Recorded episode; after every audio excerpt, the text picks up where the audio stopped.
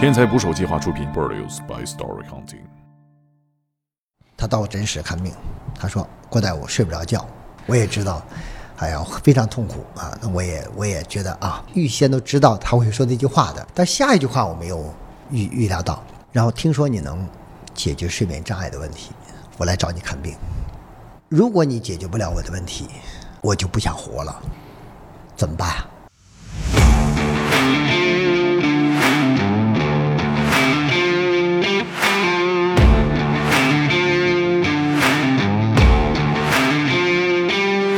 真的会死人。给你做检查那个诊室，啊啊啊那个那个地方都曾经发生过死的病人。尿频、阳痿、猝死、心梗，大胆，你是认真的看那个宣传册？我认真看了好多遍他梦游非常的完整，他是睡着睡着，然后会起来，然后开始化妆，啊不知道！他不是这大半夜，这也太吓人了非常吧？吓人。然后梳呢头吗？出去遛圈儿，梦游的形式啊，多种多样，在结婚的第一天晚上，新娘梦游把新郎给剁碎了。 有这种情况是另外一个啊，还真有啊那！有这这这是另外一个，做梦的内容有没有研究过？当然研究啊，解梦这个事 儿到底，梦怎么来的？我有的时候经常试图想感受这个过 程，你也想着试图 控制挺做梦？挺挺复杂的 啊。两口子进来，我说谁看 病啊？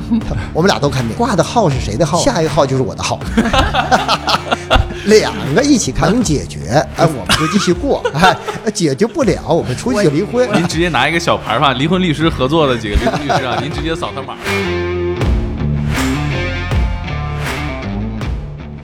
请点击订阅我的播客，拜托了。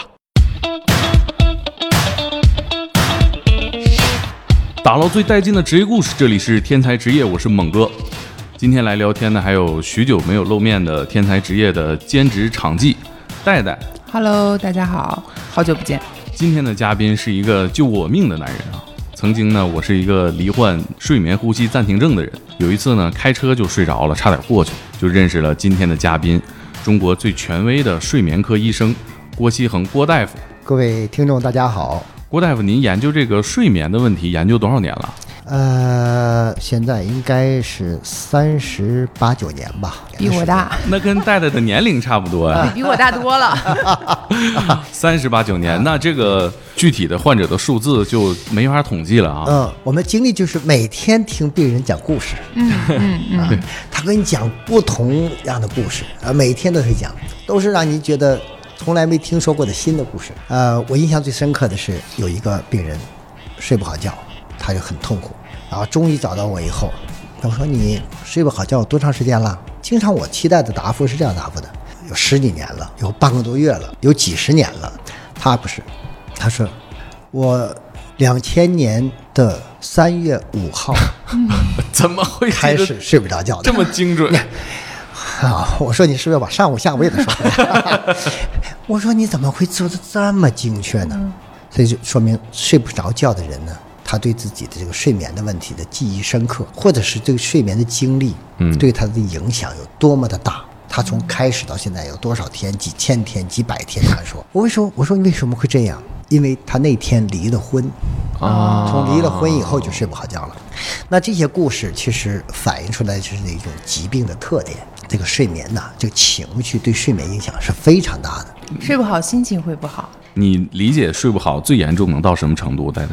睡不好最严重到什么程度？我觉得心情不好挺严重的。当然，睡不好肯定心情不好，谁心情不好也睡不好，它俩之间是这样的关系哈、其实我们睡眠的时候，大脑有更复杂的工作，确保我们清醒状态下能够有更好的表现。睡眠的时候，大脑不就不工作？他 不是他休息吗？所以说，对，这是你的误解了啊！我觉得一般的人会认为睡觉嘛就是休息了，其实不是。啊我我带带我头一次见到他，但是这个接触只是一个短期记忆，也可能明天我就忘记了，但是也许明天我就记住了。你知道这个记忆的形成跟睡眠关系非常大的。睡眠的这个功能啊，我不说了吗？ 我们的节目可能四个小时、八个小时我们都说不完。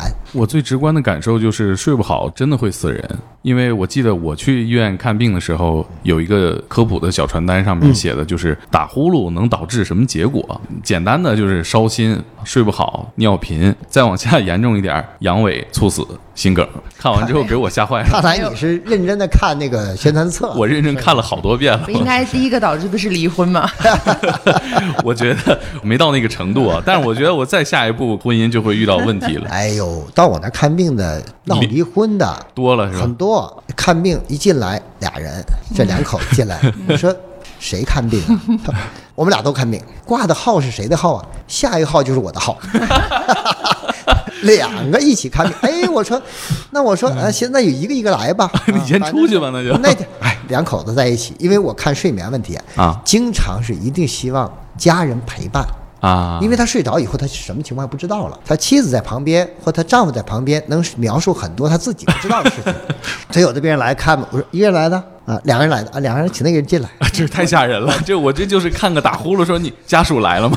不是你们这种打呼噜人最讨厌的在什么地方？就是你把别人吵得睡不着觉，然后啊，自是己非是常的是是，好对，你说的太对了，是就是我看病说两个人来看病，一个人是看打呼噜，一个是看失眠， 睡不着。一个睡不着了，然后。这两个人就发生矛盾，甚至在我的诊室呢就开始吵架啊是吗甚至就是就有的甚至要闹离婚，说郭大夫，你看能不能解决他打呼噜问题？能解决，哎，我们就继续过； 哎，解决不了，我们出去就离婚。我我我觉得应该给离婚律师那一期，把离婚律师安排在郭大夫的诊室 里到。时候您直接拿一个小牌儿吧，离婚律师合作的几个离婚律师 啊，您直接扫他码吧。 我说不至于，我说我我我说我保证给他解决，不一定要这样的一个程度。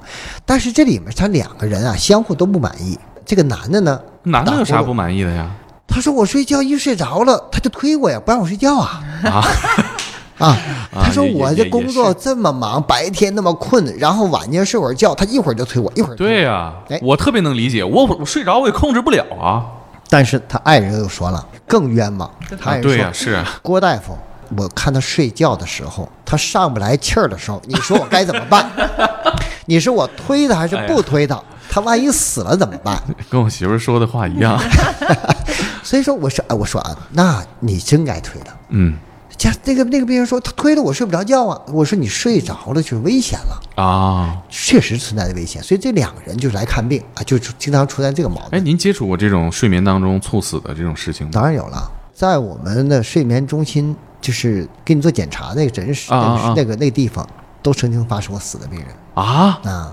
他是睡着睡着打呼噜，对啊，他他因为他每天都打呼噜啊，哪天对每天都是发生呼吸暂停，家里人实在是受不了了，他就来了。找我以后，我一检查发现他确实是一个典型的睡眠呼吸暂停暂停的病人，而且是比较严重的。啊，呃，给我的感觉，我说我得马上安排你做检查。啊他说我们今天就来看一看，咨询咨询啊，哪天查我们还没没想好。我说你什么叫没想好？你今天晚上就应该查了。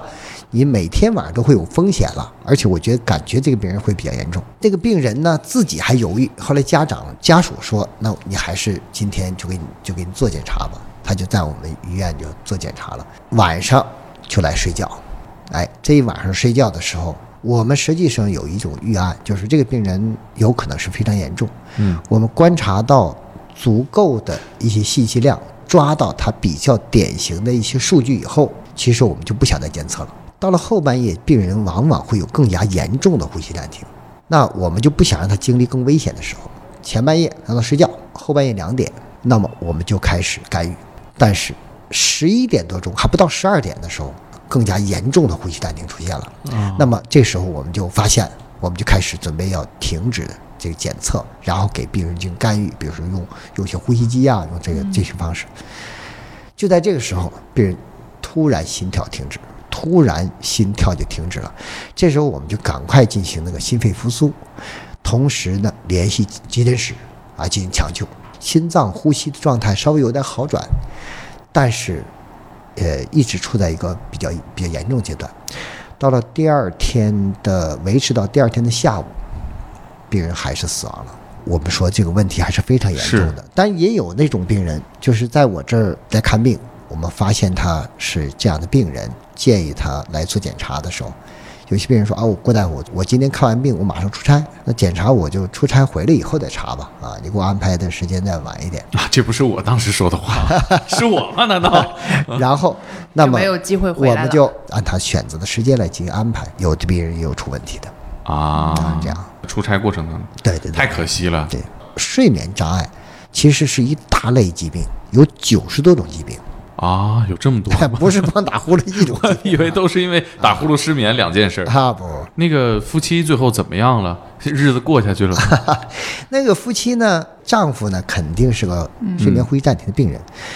他妻子说：“他怎么睡得那么好啊？头还没枕到枕头时的一瞬间，他已经睡着了。这不也是我吗而这时候推也推不醒。我说他不叫睡得好，啊？那他躺下就睡着，我怎么躺下俩小时也睡不着啊？我听到呼噜声，我一方面害怕，一方面睡不着。这种状态不叫睡得好，嗯，叫嗜睡。是昏嗜迷睡了吗是一嗜种睡病是啊昏，迷了吗？ 昏迷不是就是嗜睡，哎，因为嗯就是嗜睡。那么这种嗜睡呢，在夜间的时候呢，入睡潜伏期很短，嗯就从想睡觉到睡着觉，这时间时间很短。沾枕头就着。哎，沾枕就着啊，哦对会白天你会觉得他很难向别人保持清醒，比如开车的时候，嗯，我最严重的时候啊，嗯就是我参加婚礼，嗯，我敬酒的时候睡着了， 我酒杯端在嘴边，我说要说话，我就没有意识了，我就听见新娘子说。又睡着了吧？ 然后我闭着眼睛说醒 了，就就这么严重。。对对对，呃，她的那个丈夫呢，咽腔的结构也有问题，他两侧扁桃体特别大。那么这个病人，我们给他做了一个这个微创的一种手术，多余的组织把它消融掉，气道阻力下降以后，呼吸就平稳了，呼吸暂停的情况就明显减少了。白天呢，精神状态也好了。那他妻子怎么办？自从跟他结婚以后啊，就就这个这睡眠就越来越差。我们把他的爱人的问题解决以后，他睡眠就非常好了。哎，所以说有的人相互不理解啊，就到真实两个 两口子还吵吵架的。我说你们两个口子吵架的这个这个源头是源于是一种爱，才出现这个结果的 郭大夫哎劝架也很专是业，这样的，他不是说是呃嫌弃对方，实嗯际担心对方健康出现问题。 郭大夫现在也做抖音嘛，有一个问题的点赞是最高的，就跟这个案例忽然我觉得有一些关系啊。嗯您有印象是哪个问题吗？啊，大概其也知道了。 就是那个问题是啪啪啪是否有助于睡眠？然后呢，你说这两口子好几年睡不好觉是吧？就没有夫妻生活，所以肯定夫妻关系也受影响是吧？其实这个问题啊，是一个非常严重的问题。我讲一个案例，我有个病人呢、找我来看病，他要把门关上，我说关门干嘛 呀？开着门就行了。他说密钥匙哎，他旁边还有人站在旁边要看，不好意思说哎，不好意思说。我说呃，那我说那你就说吧，你就跟我说吧。他说，其实我呢打呼噜这个事儿啊，其实我也好，我爱人也好，其实都不在乎，无所谓啊。我爱我爱人说我听我打呼噜还能睡得着呢，哎呵 但是我现在性功能已经很差了，啊，找了很多的医生看过，走错科室了对。呀、我也觉得应该去找这个男男性。哎，找了很多科的医生啊，特别特别是泌尿外科嘛，啊，对呀、也用了很多办法都没有效果，偶尔偶然一次看了一次郭大夫你写的一个科普文章啊就强调着这个，我就今天来找您看病就说这个事儿了。我那我说啊，我说你这个这个性功能障碍到什么样的程度呢？他说他是经常要出差的，我说啊，经常出差的。反正我在家机会也不多啊，但是在一年当中，跟妻子在一起，几几乎就没法完成这个这个性生活。啊他是这样，那是很很严重了。嗯是我的，嗯。对不起。喂，你好。哎，我知道。哎，你好。 Hello，听众朋友们，关于睡觉，你们有什么特别的故事吗？失眠的时候都是怎么熬过去的？咱们在评论区里聊聊吧。小宇宙的用户可以使用打点功能，告诉我你最感同身受的部分，点赞最高的评论和我认为最有趣的评论，我们会送你一本天才捕手计划出品的新书《白色记事簿》，超感人，超好看，期待你的留言。我先解决你睡眠呼吸障碍，然后你再看你性功能障碍情况有没有改善。过段时间来跟我来复诊的时候跟我讲，说郭大夫，我的问题解决了。这个语气太活灵活现了。是啊，他就没有说像原来他吃过好多药，哎都没有作用。起来了？他现在我没有不用吃药，我问题解决了。在睡眠打呼噜、呼吸暂停的病人当中，重度的这个病人当中，差不多有百分之八十不同程度的性功能障碍。默默的看了一眼猛哥，嫂子还好吗是这样，我 那个最直接的就是你晚上也没这个精力，这种状态下你也不能嗯指望他有什么良好发挥。刚才您提到各种疑难杂症哈，呃，有没有特别奇怪的，能跟我们分享一两个吗？酒肉动物疾病，你要说病名字，我觉得大家也没兴趣听啊，嗯可能对这个病也没法了解。总体来讲，分成三类：第一类就睡不着的，第二种疾病呢就睡不醒的，总想睡。 睡太多也不行，对，这所以说你不要以为，你看，你看我，我经常有这样这种病人，他在等，他等在就诊的之前，在门口就说，啊这哪俩病俩个睡病人就俩要病友之间互俩相病分人享交流了病情。他说你怎么来找郭大夫？还没他说我睡不着啊，睡不着，睡睡不着，太你羡慕你你了睡不着，你怎么还找郭大夫？他说那你呢？他说嘿，我整天的睡觉啊，怎么一点儿都提不起神来？我要能清醒一会儿多好啊！那你你看你的多好啊！他说哎呦喂，你这能睡着多好啊！俩人在门口就开始说起来了，惺惺相惜。然后看病的时候，我要我要跟那个病人加在一起，被二一除多好啊！你俩换换， 是是是。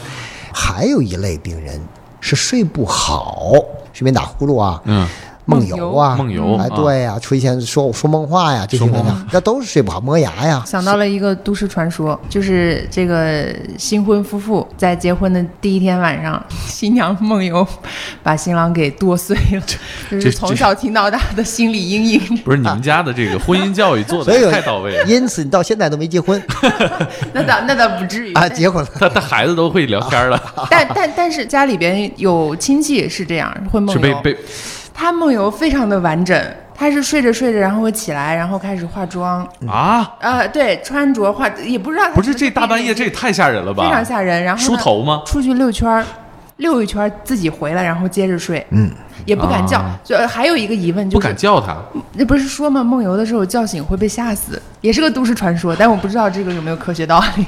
郭大夫，这他这个情况严重吗？ 呃，他严重不严重啊？我觉得，我觉得戴戴小时候就梦游过，为啥？我好像没有，但我说过梦话你肯定梦游过。啊？为什么呢你？看，我看一眼就知道你会梦游 的。长得就像梦游的 人，这么不清 醒？为啥？梦游怎么被诊断的呢？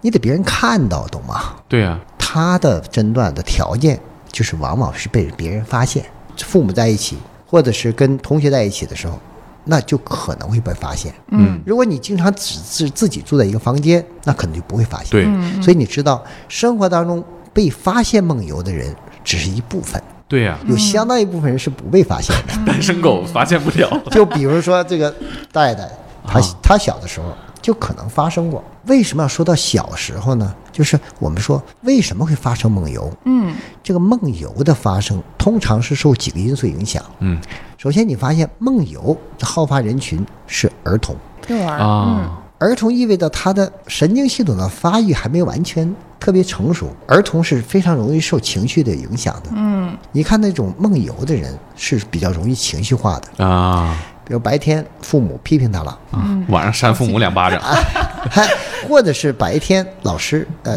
表扬他了，他情绪出现比较大的波动的时候，这个梦游条件往往跟这个有关系。但是这种睡眠当中发生梦游这种行为，通常情况下，梦游的人的健康不会有什么影响，哦，没什么而且问题他梦游的行为呢，都是比较简单的啊。除了嗯吓人以你外，看他，没没毛病。你看他说的化妆，那是还是比较复杂的动作 这啊，太那复杂很了多我我想知道是真的能做到吗？就是啥，哎闭着眼睛对看不见呃，也可能因为这个行为啊，是他经常做的，啊，习惯性动嗯这作。个动作对他来说并不复杂、啊，可能画的并不是那么精准，嗯但是但是呢是呢可以画。 啊不是吓但是我跟你人说了，如果我半夜起来梦游化妆，这个事儿就很吓人了。 太吓人了啊对，！你说平时都不化妆，你对呀、这也太吓人了。 那我觉 得那是故意的。梳头，啊 所以首先他的行为是比较简单的，像你说，哎，梦游的时候是是是这个叫新婚之夜就嗯把新郎给杀害了，这有点复杂。这个复杂。这太复杂哎，这个这个我们一会儿还说啊，嗯有这种情况，我是另外一个问题啊，还真有啊那。有这这这是另外一个问题，这是跟这个，呃，如果按病来说，那是两个病，啊，哦啊这，看起来都是像梦游，但是呃，肯定大家把这个问题都归结为梦嗯就游甩了锅给嗯梦游嘛。哎，对，如果是准确的概念叫睡行症，睡着了行走的病人对，它不叫梦游啊。当然，咱们说的俗了一点儿，就是大家都容易知嗯道我们说什么，就我们就拿梦游来来来这个来讲吧。嗯，其实这个行为一般都是比较简单的、无害的。有的人到冰箱里拿点东西，啊，有人去梳梳头，嗯，啊，或者是你说的化化妆也可以哈、或者是到房 太间，恐怖了。说到房间走一圈儿，然后回到床上再继续睡觉。嗯啊，其实这个行为都是比较简单的，也不会对别人产生伤害。嗯，有的时候有危险的，比如他把窗子当门了哦，啊，那窗它开的，那你可能从窗户出去了。嗯，那就危险了。但是梦游你会发现，梦游一般发生是发生在你比较熟悉的场合，比如说你的家里面，闭眼睛也能走闭着眼睛能走。啊对，这种潜意识呢，就使得你不会发生一些错误。嗯，所以这相对来说安全的。嗯，那么在梦游过程当中，可不可以把他叫醒呢？会被吓死吗？这魂儿回不来了吗？不是传 说，其实我想问你，你睡觉的时候，你家人把你叫醒，你什么感觉？烦， 急眼了，对，生气。那不过就是醒了嘛，嗯，会把你吓死吗？呃那不会。和梦游的时候，出发生梦游行为的时候被叫醒，结果是一样的。啊，没事儿对，啊？他会觉得莫名其妙，哎，我应该在床上，我怎么到客厅？是你把我弄到客厅来的吗 我应该是在啊车里，还不怎应么该样在车 底。啊，就这样，他可能会这样去想，但他不会是受到惊吓的。所以说，人们说的那种，哎呀，这个梦游的时候被会被会被吓死，嗯这都是谣传。成年人梦游的人，你追溯他过去的病史，往往在儿童期是有梦游的啊，我那个上周啊，啊。晚上就是梦游了， 我不知道这算不算啊，我不知道， 这我睡得也太不好 了，这。我媳妇第二天早上给我讲的，我一点儿记不住了。就是我晚上忽然把手拿起来扣在耳朵上， 打我电话喂喂，你 好，喂。然后那对面也没声音嘛，然后我说谁呀、 我媳妇这时候就醒了，就惊呆了，也不敢叫我，然后我说挂了，然后我就挂了，挂了。然后她还问我问题，啊，我是谁呀、你是谁呀、你爱不爱我呀？她说我对答如流，就能正常交流。他应该多问一点平时不太好问的问题。我也很后 怕呀、窄了啊。 第二天早上醒来给我讲，我一点儿都不记得。哎，我觉得你说了个非常好的问题。梦游的形式啊，多种多样的。有时候你从床上坐起来，这本身就是非常简单的梦游行为。啊还有一些行为上的动作，你比如说我，我似乎在接电话，这本身就是梦游的行为。啊但是这种行为呢，我刚才说了，受了很多因素影响，要么就是你过去小的时候经常发生啊，我或者是小时候有一次，我奶奶说就是，嗯，早上六点闹钟醒了，然后我摆出做广播体操姿势坐起 来，就双手伸平，就跟僵尸。这不是广播体操的姿势，然后，然后，然后给我叫醒了， 站队嘛，大臂向前看啊，齐嘛对。对对对，不是看电影看多 了吗？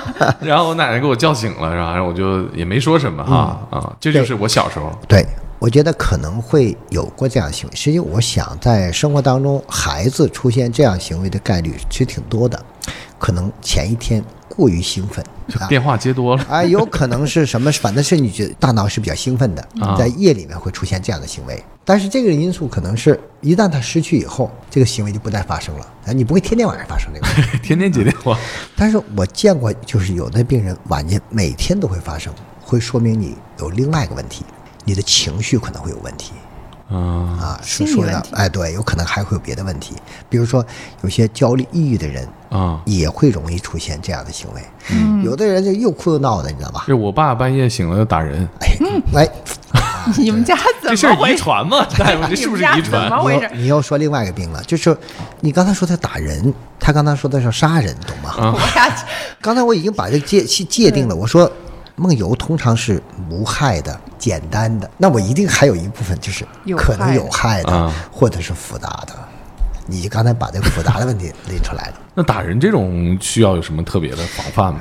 打打人是更应该来找我看病了。绑起来，他经常会有非常鲜明的梦境的内容，比如说他睡着以后，他去发现有个人伤害他，嗯，他要防范，对，你打了我一拳，我挡一下可以吧？嗯，甚至我要攻击你一下是为了我防御，那动作就出来了。他甚至是会遇到一个特别自己仇恨的人，那甚至我就想要把你打了，那就对攻击行为也出来了。嗯，而且在打的过程当中，打人有那么静悄悄打人吗？喊连打带骂呀，对对是， 什么 喊的，他比较文明啊。我爸没那么文明，确实连打带骂。所以说，你看你， 哎我都跟你说得出来，就你说你你爸的行为，就你啊，一定是按照我规律走的，会骂人。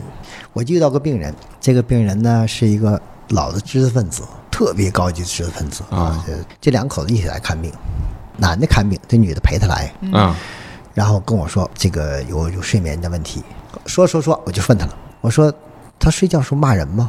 他老伴儿就呃犹豫了一下，然后还得回答我，他说他是一个知识分子，一这一生当中没说过一个脏字儿，哎，从来不会跟别人急，特别温和，可是他睡着的时候骂的比谁都厉害，我感觉他现在根本就不是他了。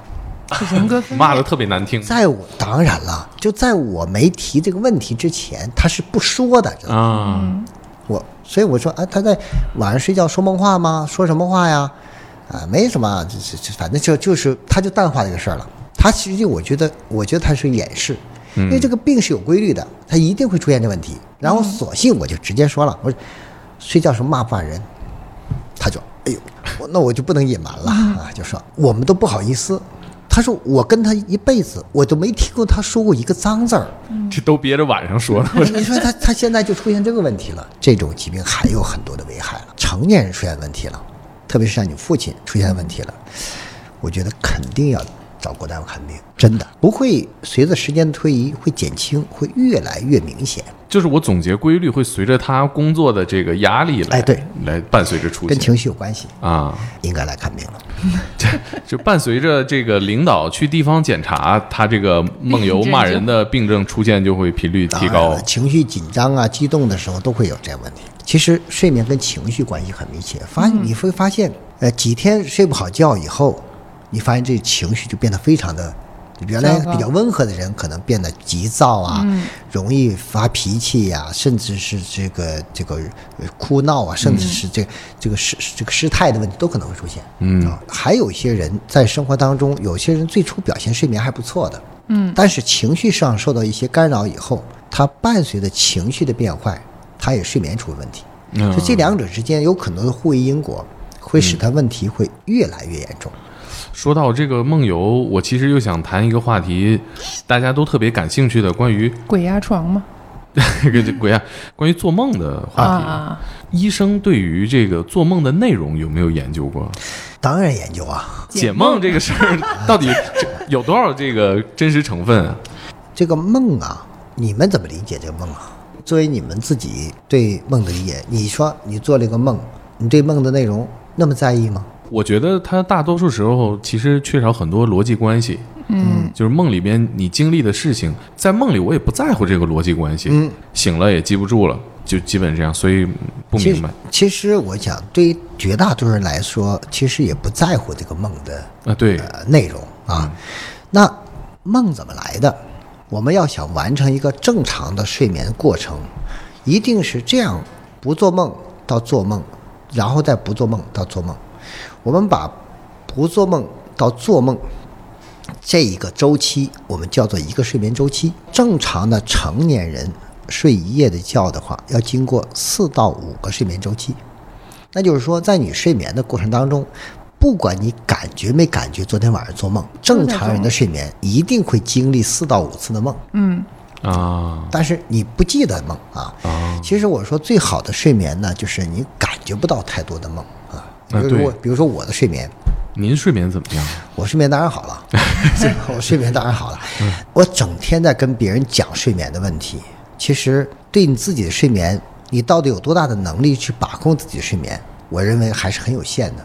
您是不是以前演示过当场睡着？那对，是我在那个快教教我怎么能曾做到？曾 经曾经讲过，就是当时做过这样的实验嘛，就是啊到底能不能马上就睡着，能不能静下心来就睡睡着觉。这是有技巧的，可以训练当场睡着。呃，其实对我们医生来说呢，我们工作压力是很大的。是啊，你比如说我们在诊室那一坐，你看到我们穿的白衣挺神气的，但你知道进来这个病人到底是什么病啊？你知道吗？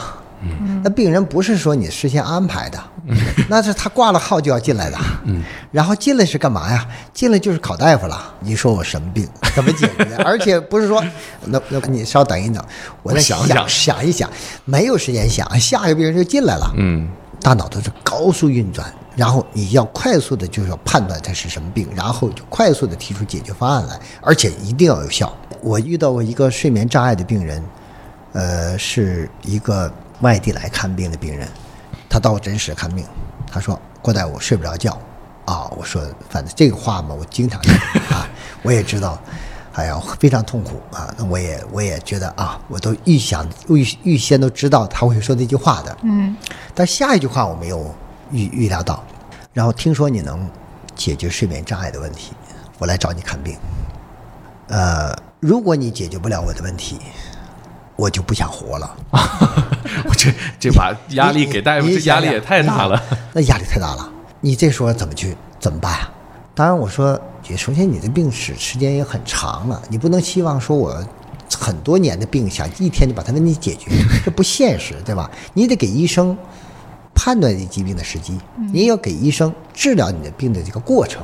这就就是我们面对这样压力，所以你说医生在心里在每天看病的时候起伏也是非常大的。对呀、在医生的群体当中，睡眠障碍的比例也是很高的。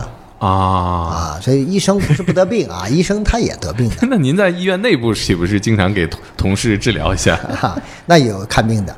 那么对于我来说呢，其实我认为，要是我想让自己的睡眠要比较好的话，就是你一定要有一个比较比较平和的心态，你能够分得清你的工作和你的生活，给你的睡眠创造一个更有利的条件。我认为这是对大家都有利益的事情。就是说，你白天工作特别紧张，你很多事情都会冲击你，但是一旦你躺在床上的时候，你该怎么办？你有两个选择，一个选择是我躺在床上以后呢，我再回顾白天的事情，这件事儿我做的对不对？嗯那件事儿处理的好不好？我这这个事儿我下次该怎么怎么调整？越这样想越人精这神，样人很优秀啊，对工作有自己睡不的。着了。哎，但是对你的代价就睡不着了嗯，越想越兴奋。其实你在睡觉前想这件事情是没有什么意义这的，就是我每天的我。有什么意义啊？我们老板也天天睡前想，想一半还给我发微信呢。你说这事儿怎么回事一起？想哎，完了，那你那就睡不好觉。大家都甭所睡以啊。哎我采用的方式就是，我躺在床上睡觉的时候，其实我什么都不想了，我只是平静心来去睡觉，这个过程就非常的快。呃，像我有时候上床睡觉，有时候我我跟我爱人说几句话，啊，怎么着啊？明天有什么什么事儿啊？说问问说几句话，说完话以后，我爱人转过头来想回答我的时候，就发现我已经睡着了。啊他说你经常是问完我你就自己睡着了，根本就都不听我回答。并他不就想知道答案嗯就就是我的速，我的速度就这么快。那么就为什么会做这么快呢？其实没有什么特殊的方法，只是这个时候把一切都放下了。很多人睡不好觉的原因是什么？就是因为他过度的兴奋。嗯你看，我要跟你讲，就是说睡觉的，说到睡觉睡眠习惯的问题啊，呃，有一个例子，我认为非常有生动的一个例子，就是你见过这个，看过非洲的那个动物世界吧？嗯，你看到这个画面最多的，经常看到狮子，也可以经常看到什么鹿啊、牛啊、什么的角马呀、这类东西。你看到狮子镜头最多的，它除了吃就是睡，你发现没有？嗯，是拍苍蝇睡觉。吃完就梆往一躺就睡觉了。嗯你看到那个角马，很少看到睡觉，嗯，见不到角基本都在逃命 呢。对，这就是反映出这两个非常重要的问题，就是狮子为什么会那么容易睡觉，是因为狮子本身有安全感，它没有人挑战它，他打不过去它不用担心这个问题，啊。它就很容易睡觉了。角马呢，每天都想到防范。对它如果是它要是稍微打个盹儿，有可能就被别人吃掉了。嗯，它是不断的在处在一个警觉状态，因此就睡不着。人也是一样，如果一个人你说你总是处在亢奋状态，你总是交感神经过度兴奋的话，怎么能睡好觉呢？嗯，所以如果是能够心情平静下来，把床作为一个自己休息的地方，把白天的事事情先放下，你就很容易睡着觉了。所以很多睡不着觉的人呢，他有个最大的一个感受就是躺在床上以后呢，脑子胡思乱想。啊，哎，你们注意不注意啊？这是我经常会跟别人交流的问郭题。大你说夫专门看了我一眼，你就是这样的人， 我看得出你来。长得就卦象，刚才不是说了 吗？一看就睡前不老实。所以我，所以我想，睡好觉的一个很重要的前提，调整心态。一，作为我们睡眠医生，我的工作是什么工作？是做睡眠这样的工作。你知道我的工作条件是多么恶劣吗？对睡眠来说，是我们白天是给你看病，嗯，晚间呢监测嘛，监测呀，监什么叫监测嗯呀？监测你在那睡觉，我在那瞪眼睛看 啊，我是不能睡觉的。嗯，其实我们那个刚才我们讲的睡眠规律，嗯，我们就没规律了。嗯，对这个地方，我想补充一下这个监测这件事儿啊，就是在医院这个朝阳医院要做一个睡眠监测嘛，嗯，那晚上是医生护士在这个办公室里通过监控看你睡觉的，嗯。我问那个护士，直播我说睡我觉嗯换衣服怎么办？他说你换你的 呗。我说那这不是都谁看你换衣服？ 就这样一个环境，然后满脑袋插的全都是传感器嗯哈、对，然后我那个时候，我给老板发照片儿，就是我满脑袋插的都是传感器，嗯嘴上挂一个呼吸机。我说这个我能请天假吗？嗯 我们老板说，就你这个照片，请一年都 行。就大概是这样一个监测的过程。对对，我我刚才其实也想问一个问题，就是比如说有一些特殊的职业，比如说像演员，就是他拍戏的时间其实是不规律的，啊对白天没戏的，晚上大夜。或者还有一些就是轮班倒的，还没有那么就是他高频的轮班倒，嗯就我要么就是隔一天一个大夜，隔一天一个大夜那，你们在片场是不是所有工作人员都是跟着这个节奏走？对对对对对对啊对，那他这个 有有法治吗？这算工伤吗？长对呀期这样的对话呀是会有影响的吧？肯定有影响啊。呃，其实呢，你提到的就是生物节律的问方面问题了、嗯啊。刚才我说到我们的睡眠医生，就是晚上不睡觉，白天给别人看病，你就发现他没有睡觉时间，嗯对啊或者没有一个连续的睡眠时间，嗯只能是零敲碎打睡觉。对，所以很多搞睡眠的医生本身睡眠就出问题了，嗯，是这样的。甚至有的医生要靠吃安眠药来、来来调整睡眠，是这样的。所以我是比较幸运的啊，我本身睡眠很好，所以我想睡觉的时候我就睡，嗯，然后呢很快就就睡够了，然后起来再工作，那是年轻的时候啊。现在呢，下面这个学生也多了，这个助手也多了，那么有些医生就开始重复我过去的生活了啊。现在呢，我相相对生活还要规律一点。嗯，那说到其实特殊的职业来讲呢，就是记者。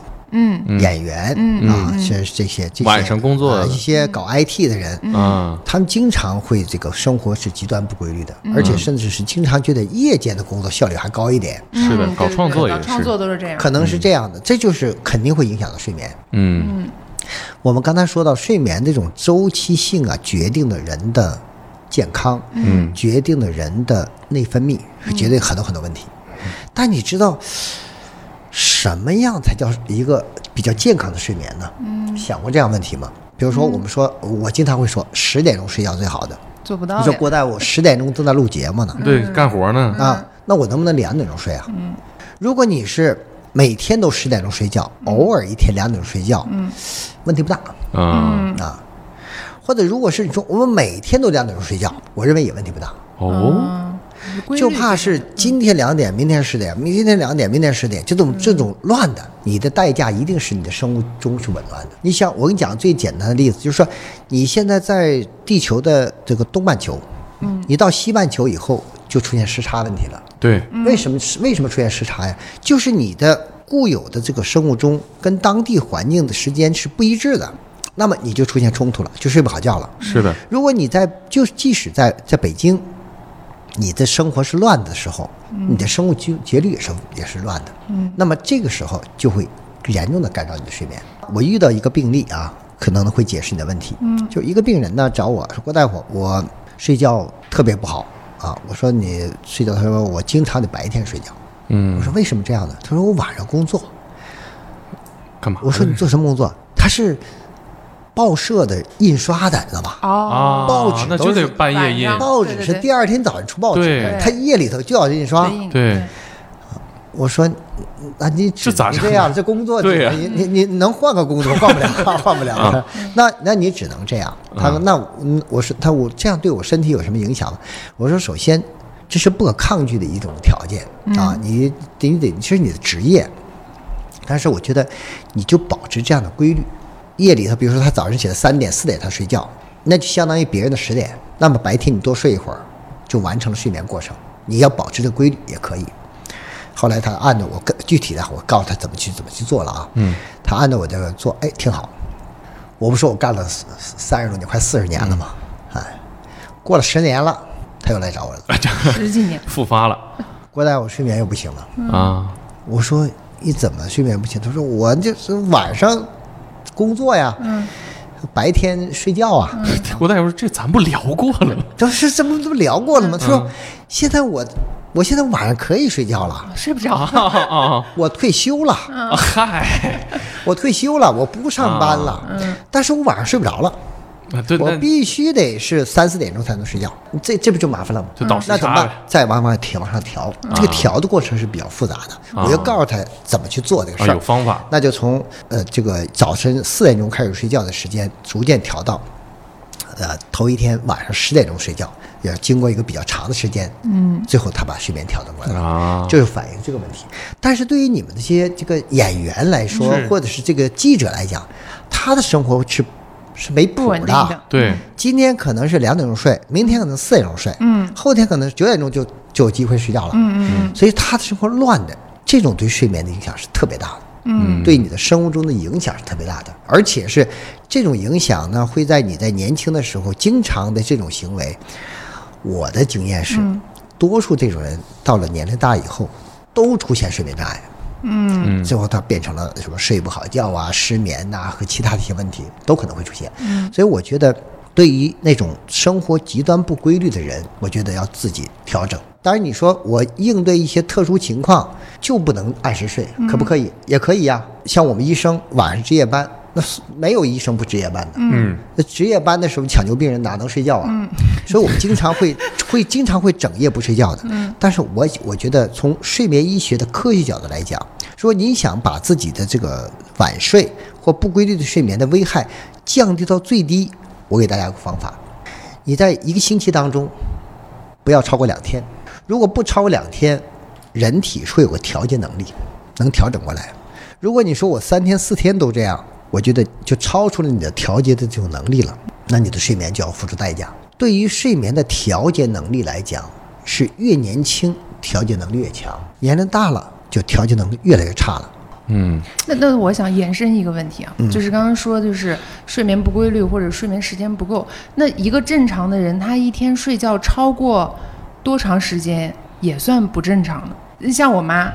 年轻的时候，一天二十四小时，她能有二十七个小时在睡觉， 就是你妈妈是狮子是吧？困到不行。 对对对，但是年纪大了之后就没有睡眠了，啊他一天睡五六个小时，他就睡不着了。嗯，就也有和一些年轻的演员朋友们总是睡不醒，然后每天感觉都是在睡觉。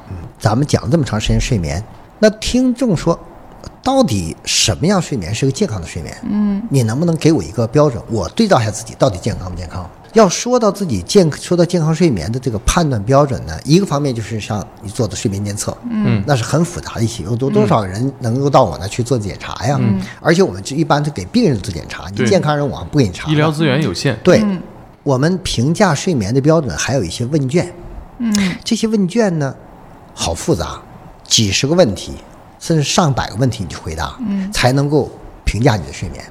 这对于大多数人来说也很难去完成。我告诉大家一个方法，郭氏三个法则郭氏法则哎，三个法则，这三个法则你回答了我三个问题，基本上就把你睡眠是不是健康问题就查清楚了。嗯，第一个问题，睡眠的时机，就是你在什么时间睡觉。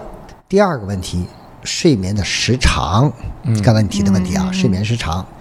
第三个问题就是醒后的感受，嗯什么时间睡眠是健康的睡眠？晚上十点，这是一个条件。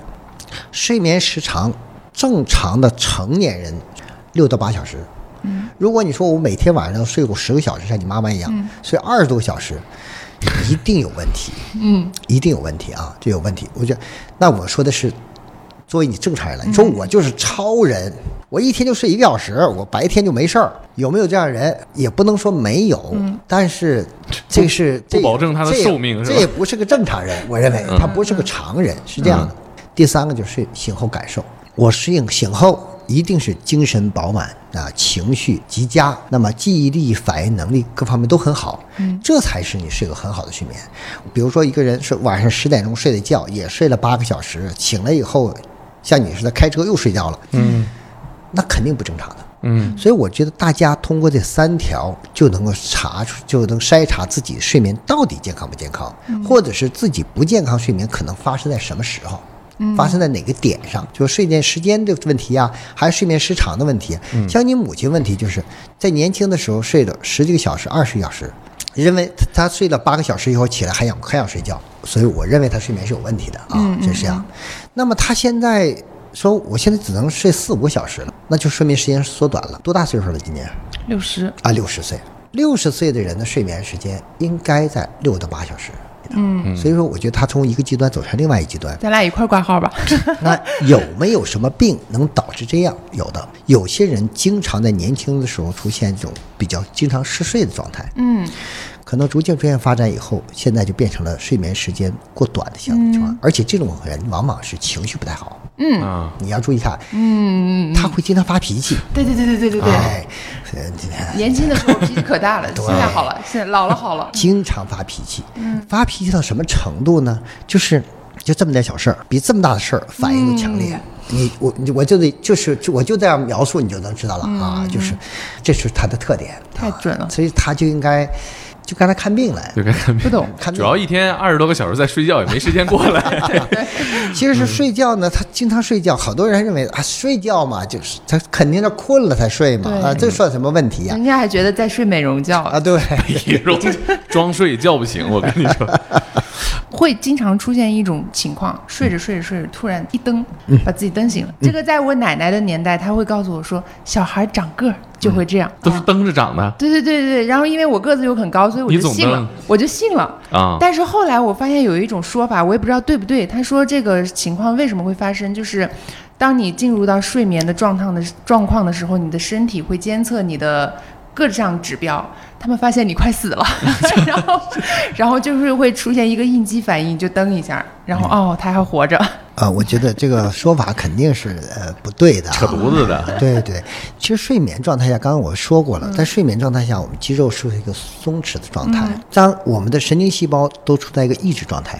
那么这个细胞有，如果是有一个局部的一个兴奋，就可能会出现一个无意识的动作，并不代表什么没有意意义嗯啊。那么这种动作出现在哪儿呢？为什么会说有人说你这出现的动作是在长个儿呢？嗯，你现在还长个儿 吗？现在不长个儿 了，一米七六那了一你别定长是一定是在儿童期。那么小孩儿有个最大的特点，他的神经系统是不完善的，嗯他没有发育好容易兴奋的，嗯啊所以他这种稳定性是不好的，嗯啊，有的时候会出现一些呃局部的一种兴奋接触不那么好就可能会出现一些这样的动作。反只正就是又是，变相的证明了我肯定梦游过，反正至少听众这个小朋友想长个儿别学啊，别老瞎整。嗯，刚才咱们说到那个呃控制，说到做梦，网上有一个贴吧，里面的人专门在讨论怎么控制自己做梦。嗯，他们还坦言自己晚上睡着的时候在梦里清楚自己在做梦，嗯这个能实现吗？这控梦能控制 吗？这个我能呢，接接着嗯做梦。，对梦呢，我们刚才其实刚刚起了个头，后来插话题说到这边了啊，没没有延续下去。其实梦的这个情况，我做睡眠的工作，我一直在在也在感受这个睡眠的过程，呃，到底怎么过程？就在我在醒到进入睡眠的一瞬间的时候，是什么感受？所以我我有的时候经常试图想感受这个过程，对我 也是。你也想着试图控挺制做梦是吧，嗯挺挺复杂的嗯啊。那梦是什么？梦是反映着我们的潜意识。这个潜意识内容怎么来的？它包括的几个方面因素。第一个方面因素，大脑当中这些记忆，这些记忆肯定反映出你过去的经历。你的经历很多的经历就记忆在脑海里，而且形成一种比较长远的记忆。这些记忆呢，可能是一些片段，而且这些片段和片段之间可能缺乏一些逻逻辑关系。调出来以后，有可能 A 片段跟 C 片段结合在一起，蒙太奇了。形成一个可能它俩之间没有什么太逻辑关系的一种跳跃式的一种内容。啊，那么这种内容就反映在你的这个意识当中，形成一种梦境。是这是一个条件。第二条件呢，做梦呢，其实还会受到一些情绪的影响。比如说你白天的时候，呃，比如说你白天跟一个人吵架了，有可能夜里睡觉的时候还跟他跟他吵架，因为没尽嗯兴。对这种这种意识又延续到这个这个梦境当中，它也会影响你梦的内容。啊，第三个方面呢，就是你的情绪，你的情绪，比如最近，呃，比如失恋了，啊、比较悲伤，你的梦的内容当中，很快乐的内容机会就比较少。类似这样的一个悲伤的重演，或者是另外一种悲伤形式的出现，你做梦的内容和许多因素有关系，跟你过去经历有关系，跟你的文化程度是有关系的。啊，跟你的受教育的过程是有关系的，跟你内心当中的伦理、道德和你的意识都是有关系的啊。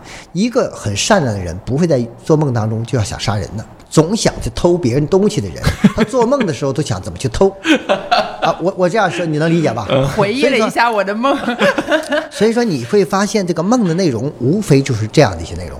那么这个梦内容大家在不在意？我觉得大家没必要在意啊！因为这个内容就可能是完全没有逻辑关系的。可是我现在有点在意我的梦是不是太没文化了， 代表我个人文化修养的不哦够。我我经常会打这样的比喻，比如说我们现在可以做各种各样的梦嗯，啊，那你说在三国的时候，他们会做什么样的梦？题材受限，他们绝对不会做出来他们用电脑的梦。对，嗯，那就是科幻梦，现在呢，你就可以做出啊、用电脑或用手机的梦。对，所以说，我就说这个梦的内容其实它是受你的经历的影响的。可能你今天快乐一点，或者做一个快乐的梦，或者是做一个比较悲伤的梦。我觉得大家没必要在意这个这个过程，那做春梦呢？那那也是跟你的这个潜意识有关系啊，跟潜意识有关系。呃，但是如果是说你说我经常总做类似这样的梦哦，那这里面还是有问题的。你要去是在意这个梦的一些细节的时候，你会发现会说出很多题材的一种对，事情。比如说梦到这个掉牙了，是家里要死老人，弯门盗洞找关系，终于联系上了一个山东远房亲戚，说哎确实有个老人近期死 了，哎，他才踏实。其实出现这种现象呢，很多都是随机的啊，就是你做梦这种内容和实际发生的事情之间没有什么必然的联系。如果是说有必然的联系呢，可能有这种情况是有必然的联系，比如说一个老人，他呢最近呢腿摔折了，啊，腿疼啊，整天腿疼。嗯那做梦的时候呢，他同样会感受到腿疼。啊，会腿的不舒服。那么这时候他的梦境当中也会出现反映出来腿出现问题了，比如他腿疼，他做梦的时候就会梦到走在路上， 被狗咬了。哎，被狗咬一下呀，啊或者是被石头撞一下呀，或者是跌倒了。那么这个两者之间好像似乎会有一些联系，嗯，但这种联系本身也没有什么意义。那对于病人看病来说，我都会问：哎，你睡眠怎么样啊？啊，或者怎么样？但是现在我我们还会有问这个问题啊，你会不会做梦？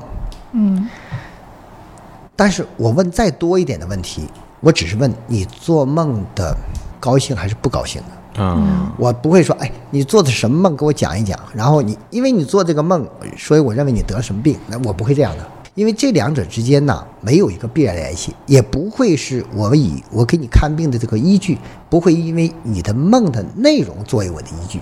我看网上不是说有那种经常梦到同一个行为是身体哪个地方出问题了，这个呢，其实我在过去做节目的时候，很多记者就设计出这样的一些呃环节，哎，把我把我套进去，让我去试图让您解 梦。哎，就比如说有有的人经常心脏病犯啊，就心脏心心绞痛，你醒的时候心绞痛的时候也会疼啊。当然你在睡眠过程当中心绞痛，你同样会疼，你这感受在你睡眠过程当中也会感受到。啊，但是你在你睡眠当中感受到这个疼的时候，在同时你在做梦的时候，你感受到疼的时候，这个疼的感觉就进入到你的梦境了。嗯，但是进入了你梦境是什么场景，那就随机的。啊，就有再可能再创作了。也有可能这个时候就是你梦中有别人用刀扎了你一下，嗯哎，你感到疼，过程也感受到了，啊或者是这别人这个打了你一拳，你也感觉疼。嗯那你回头分析啊，我夜里面睡觉，昨天晚上睡觉，我感觉到人家打了我一拳，那这个是说明什么问题？有可能就是因为你在睡眠睡眠过程当中它确发生实了疼了心绞痛了，然后出现的疼痛了。嗯，这有个这先可后的能关系。可能是有这个问题。嗯，但是我们诊断心脏病不会根据这个为做诊断的，嗯，我得要查你心电图，看你有没有心肌缺血啊，嗯，因为你有心脏病或心肌疼痛、心那个心绞痛的时候，这个疼痛的感觉会进入到你的梦境，会成为你梦的内容，会提示你有这个风险。但是还有很多人根本就没有心绞痛，也可能会做样这样的梦，嗯，你会把它作为一个心绞痛病人吗？嗯，啊所以这不作为一个诊断依据，所以梦的内容不能作为一个诊断依据。嗯，我还是没有逻辑的。对科对嗯学对的经历，但它肯定有科学依据的，但是我没有找着。嗯就是就是我原来租房子，跟我的室友两个人租了一间一一套房，然后一人一个卧室，就很奇怪。我呢，也就是只有在下午的时候睡在我的那个床上，我就一定会被鬼压床。所谓鬼压床，就是梦魇。我知道啊，非常非常奇怪，就是呃晚上睡觉也没事儿，然后呢其他时间也没事儿，就是如果我在今天下午四点到六点傍晚的时间睡在这个设床闹上，嗯钟的是吧？就几点几点该对对对该鬼压床百？分百被压。但如果我换，比如他睡在我这床上，这个时间也没事儿；我睡在他的床上也没事儿。就我在那个时间点睡在那个地方，你怎么总对，就是很，就是他一定是有什么科学依据，但是我不就知鬼道压，床这个事儿？关键他还很规律，你哎呀，你看，嗯，这就更证明你曾经梦游过梦游过的这个天哪， 那一你的你的这个证据不断的给我提供啊这样，所以我我就 我判到断底干了什么？我 我判断的太准确了啊！是，对于鬼压床这样的经历呢，鬼压床是一种这种现象的一种描述啊，它其实它只是了民间的一种说法。嗯，我们睡眠医学上呢，我们叫睡瘫。我看的是瘫说痪的瘫你的大脑已经醒了，但嗯哎你的身体还没啊有。对对，仍然跟情绪有关系，而且呢，在我们的听众当中，可能相当一部分人都有发生过。肯定现在留言区里一大堆是吧啊哎？，为什么会发生这个问题？嗯，你会发现，你发生鬼压床，往往是在白天睡觉的时候，哦，对对对，对啊，哎不会是在晚上睡觉的时候对。第二，常常发生在你要睡觉的时候，嗯，哦或者是从睡眠当中快要醒来醒来的时候对对啊对哎，这两头发生，中间不发生就。没交接好我。说对不对？对对对对哎，对 这样对，为什么会这样？就是说，我们刚才说到睡眠的问题呢，我们从清醒到睡眠的状态，我们发生了什么样的变化呢？第一个就是我们肌肉在松弛，我们意识在模糊，进入到睡眠是这过程。嗯这两个是同步的，如果这两个不同步呢，就是说意识没有了，嗯，已经睡着了，但肌肉还可以活动，嗯，这是一种情况，对吧？嗯还有一种情况就是说，我意识还没有睡着，但我肌肉已经放松肌肉已了经睡了，嗯那怎么样？那不就出现你这种行为吗？嗯，要入睡的时候，他身体迅速的进入到一个做梦睡眠的一个肌肉状态，模糊的还有意识的时候，就进入到你的状态了。然后这个时候会什么感觉呢？我脑子清醒，我胳膊动不了，身体一刻都动不了，而且那时候感觉呼吸也没有力量，甚至是如果是没人关注我的话，我可能就死了，憋死了。嗯， 这就是所谓的鬼压床呢，因为他感觉很可怕，就像鬼一样。嗯那后来怎么样？发生什么了？强行醒来，后来什么也没发生哦嘛，就醒了以后嘛，你也强行醒来，没事儿。死过吗？没有死过，对，发生过危险没有？但是在发生这个这一刻，心里你是恐惧很恐惧的，嗯，但是最后没有什么结果，而且这时间可能是几秒钟，或者是几分钟，但感觉很久很久。哎，对，每一秒都是那么漫长嗯的。这种问题什么情况下发生？非常情绪化的人是容易发生的，嗯我情绪是有多不稳定？有些特殊疾病会发嗯生，可能几年前发生过一次，然后就没有再发生了。很多人是这样的，有的人会经常发经生常。就在这沙发上，固定的地点、固定的时间发 生，嗯 有时有赏的，为什么你知道吗？因为你受到了不良的暗示。这个沙发，有 我发问现题，鬼压床沙昨发，天我是四点钟发生的，今天哟快到点儿了，我今天躺下也许还会发生两次发生哦，我再试再又又发生了哦，嗯哎呦坏了，这个点儿和这个沙发有我就问发题生，其他地方我都不发生。是结论沙发上嗯我有有一鬼。，我有个病人吧，跟我说我呢是容易发生鬼压床的，我是每年的六月一号发 生哎我去，儿 童太都来精找他确玩了了，，这个家里有小鬼儿，这是你想想，他在一年前就 有这个暗示，就等着六月一号那天发生。六月一号那天必然发生，一块 儿挂，多挂几 个。睡眠的故事来讲，我觉得有很多很多的故事啊，所以有很多的故事呢，我自己也想呃，我想有什么样的形式啊，抖音方式或什么方式吧，来来表 现。我们就是一个写故事、发故事的，期待郭大夫把这些故事写下嗯来，然后在“天才捕手计划”这个公众号上，大家可以看到。嗯我还是很期待聊八九个小时啊 的。你看 睡眠病人多多呀、咱这就录音的这几个都是对呀、这这我们仨人在里座边，的在座的都有问题。